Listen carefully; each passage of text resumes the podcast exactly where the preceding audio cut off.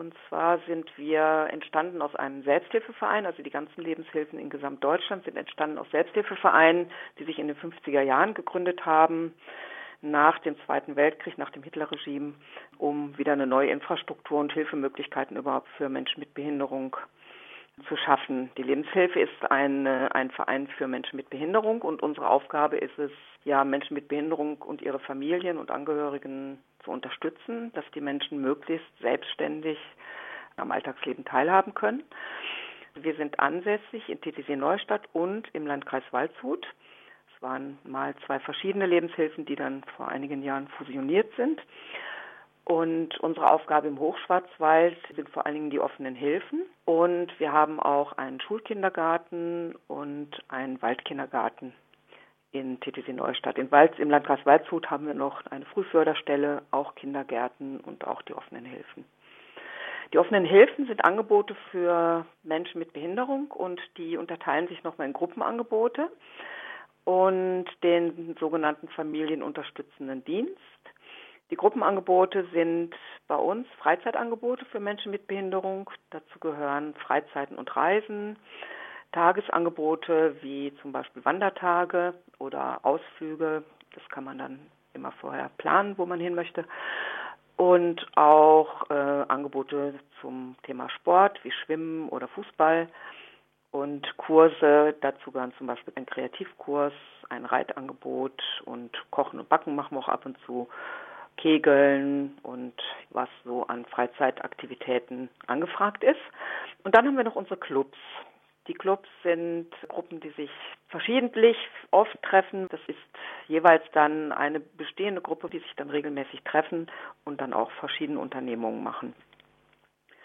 Das sind die Angebote für Erwachsene. Für Kinder haben wir auch Angebote. Das sind auch teilweise Clubs.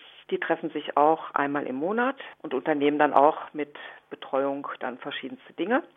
Und wir haben auch Kinderferienbetreuung, die finden in den Schulferien statt und bestehen dann meistens aus Angeboten, die morgens beginnen und nachmittags wieder enden. Und seit letztem Jahr haben wir auch angefangen, kurze Freizeiten für Kinder durchzuführen, die dann über drei Tage gehen oder für Jugendliche ähm, über fünf Tage. Ferienangebote bieten wir auch für Jugendliche an und ebenso gibt es auch einen Jugendclub. Der familienunterstützende Dienst ist ein Angebot für Familien, die zusammenleben mit Menschen mit Behinderung, wo es darum geht, die Familie zu entlasten. Das kann dann ganz verschieden aussehen und ist jeweils sehr angepasst auf die Bedarfe der Familien. In welcher Art und Weise könnte dann eine Entlastung stattfinden und dann schauen wir, oder in dem Fall ist es ein Teil meines Jobs, dann schaue ich, ähm, wie kann ich das möglich machen. Möglich machen wir die ganzen Angebote durch die Mitarbeit von ehrenamtlichen Mitarbeitern. Das heißt, sämtliche Freizeitangebote als auch die Angebote des familienentlastenden Dienstes werden durchgeführt letztendlich von Menschen, die ehrenamtlich für die Lebenshilfe tätig sind. Das sind Menschen ganz verschiedener Altersgruppen, viele Studenten, aber auch Schüler und auch Erwachsene, die Lust haben neben ihrer Arbeit oder auch Rentner zum Beispiel, die sagen, sie möchten gerne noch was tun. Es ist sehr durchmischt. Und da sind wir, um das auch schon mal zu sagen, auch immer auf der Suche nach neuen mitarbeitenden Menschen, die sich interessieren fürs Ehrenamt. Genau, das war jetzt der Werbeblock. Mittlerweile wurde ja das Verbot, Gruppenangebote durchzuführen, bis zum 14.06. verlängert. Genau. Und Menschen mit Behinderung werden jetzt voraussichtlich für einen sehr langen Zeitraum rund um die Uhr zu Hause bleiben. Und das ist eine erhöhte Belastung für Familien. Und deshalb sucht ihr jetzt händeringend Einzelbetreuung. Auch das ist nicht so leicht, oder? Genau, das ist die Situation. Eben, wir dürfen keine Gruppenangebote durchführen bis Mitte Juni mindestens mal. Also so ist zumindest die Vorgabe. Wir hoffen, dass es danach wieder weitergeht, aber Menschen mit Behinderung gehören eben auch zu der Gruppe, die einem erhöhten Risiko ausgesetzt sind und dann ist es möglich, dass es verlängert wird. Wir hoffen natürlich nicht. Das hat zur Konsequenz eben, dass wir jetzt alle unsere Gruppenangebote absagen mussten. Gut, die Menschen, die in Wohnheimen wohnen, die sind in den Wohnheimen versorgt. Die Menschen, die nicht im Wohnheim wohnen, die sind jetzt zu Hause bei ihren Familien und genau wie du sagst, sie sind jetzt 24 Stunden zu Hause und das ist ein Grund, genauso wie auch bei den Kindern und Jugendlichen, die ja jetzt zur Schule und in den Kindergarten gehen können, dass wir sagen, okay, also da, wo es nötig ist und da, wo die Familien das brauchen, bieten wir sehr, sehr gerne Einzelbetreuung an im Rahmen des familienentlastenden Dienstes.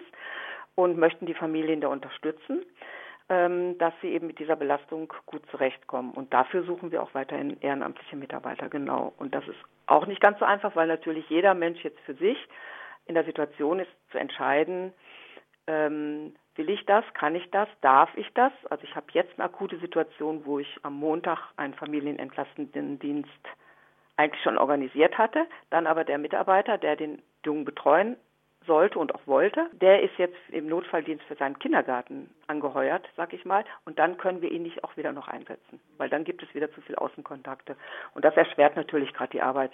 Aber wir machen das, was möglich ist, machen wir möglich und wer mitmachen will, ist herzlich eingeladen, sich zu melden. Das war der zweite Werbeblock. Ja. Wie hat sich denn jetzt eure tägliche Arbeit ähm, dadurch verändert, durch die Krise? Vielleicht muss ich das noch ausholen. Die Lebenshilfe ist ein gemeinnütziger Verein und gemeinnützige Vereine oder Institutionen dürfen keine Rücklagen aufbauen. Das heißt, sobald keine Einnahmen eingehen, ist man relativ schnell nicht mehr in der Lage, die Kosten zu bezahlen. Das hat jetzt dazu geführt, dass auch die Lebenshilfe wie auch andere Betriebe Kurzarbeit angemeldet hat oder anmelden wird jetzt. Und das betrifft jetzt auch den Freizeitbereich, der jetzt gerade ruht. Und alles, was da im Moment noch anfällt, wird von mir mit erledigt, weil ich für den familienentlastenden Dienst eben noch eine Teilstelle habe, die ich auch weiter ausführen werde. Aber die Kollegen vom, vom Freizeitbereich wie auch andere Kollegen, die jetzt in anderen Bereichen arbeiten, die auch ruhen, eben auch vor diese Situation gestellt sind. Und das ist letztendlich das Mittel, was unsere Leitung hat. Und unsere Leitung ist wirklich ein sehr mitmenschlich orientierter Mensch, unser Geschäftsführer, der sich sehr viele Gedanken gemacht hat, wie kann man jetzt mit dieser Situation umgehen. Und letztendlich ist die Kurzarbeit die Möglichkeit, das Ganze noch zu versuchen aufrechtzuerhalten, bevor man tatsächlich in die Kündigung geht. Er hat mir zurückgeschrieben auf meine Frage, ob ich das überhaupt auch erzählen darf. Und dann hat er geschrieben, ja, weil wir können anders nicht mehr überleben. Das ist die Notbremse vor dem Abgrund.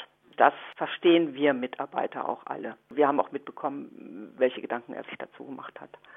Das ist eine bittere Situation, in der wir nicht alleine sind. Da geht es ja gerade ganz vielen Menschen so. Wir hoffen einfach, dass es möglichst schnell sich wieder in die andere Richtung entwickelt und dann sind wir natürlich alle wieder am Start. Existenzängste auch hier, so klingt ein bisschen an. Ähm, wie ist denn die Rückmeldung von euren Klientinnen und Klienten? Ist da Verständnis da? Ja, also als wir jetzt die Reisen abgesagt haben, kam von vielen Angehörigen, ja, das haben wir schon erwartet. Also sehr viel Verständnis. Man merkt auch so insgesamt, dass das Thema Corona einfach alle auch beschäftigt und dass die Menschen auch verunsichert sind und dass alle hoffen, dass es bald weitergeht und dass sie sehr großes Verständnis haben und letztendlich sich insofern auch gut begleitet fühlen, weil ich dann angeboten habe, hier, ihr könnt Einzelbetreuung bekommen. Das wollen jetzt viele Familien im Moment noch nicht, aber sie sind froh, dass sie wissen, sie können, sobald sie merken, es geht vielleicht doch nicht mehr so gut.